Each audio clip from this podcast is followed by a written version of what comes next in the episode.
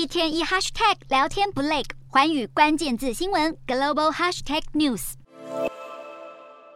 不出黑色坐车后，德国总理肖兹与法国总统马克龙握手，两人都笑容可掬。不过，肖兹在马克龙试图伸手臂搂住他时，似乎侧身躲开。接着，两人步上阶梯，在法国总统府艾利塞宫前让媒体拍照。不过，相比马克龙，双手紧握的肖兹显得有些不自在，随后才举手向镜头挥手致意。马克龙在二十六号午宴款待肖兹，两位领袖希望能够缩小在能源以及防卫议题上的旗舰。但表定计划不包含联合记者会，透露出对会谈期待有限。不过对此，法国政府发言人表示，两国依旧友好。肖兹去年十二月就任后不到三个月，俄罗斯入侵乌克兰，促使德法在战争压力以及连锁效应下做出危机决策。不过两国经常意见分歧。在能源方面，肖兹拒绝考虑让全欧盟设定能源价格上限，惹怒法国和其他欧洲国家。而在防卫方面，德国计划使用美国制装备与北约其他盟国打造共同飞弹防御系统。但法国认为，要在国防采购合作上取得承诺将会困难重重。两国看法时常不一，也导致双方对彼此怒气冲冲。巴黎与柏林当局最近甚至延后例行性联合内阁会议，两国旗舰之身显露无疑。不过，马克龙还是希望能够活络欧盟两大关键搭档的关系。德法过去经常扮演欧盟二十七个成员国间的斡旋角色。不过，在乌俄战争爆发后，对于如何调整欧盟更灵活应对新挑战，以及在欧盟接纳新成员国的速度上，德法看法都不同。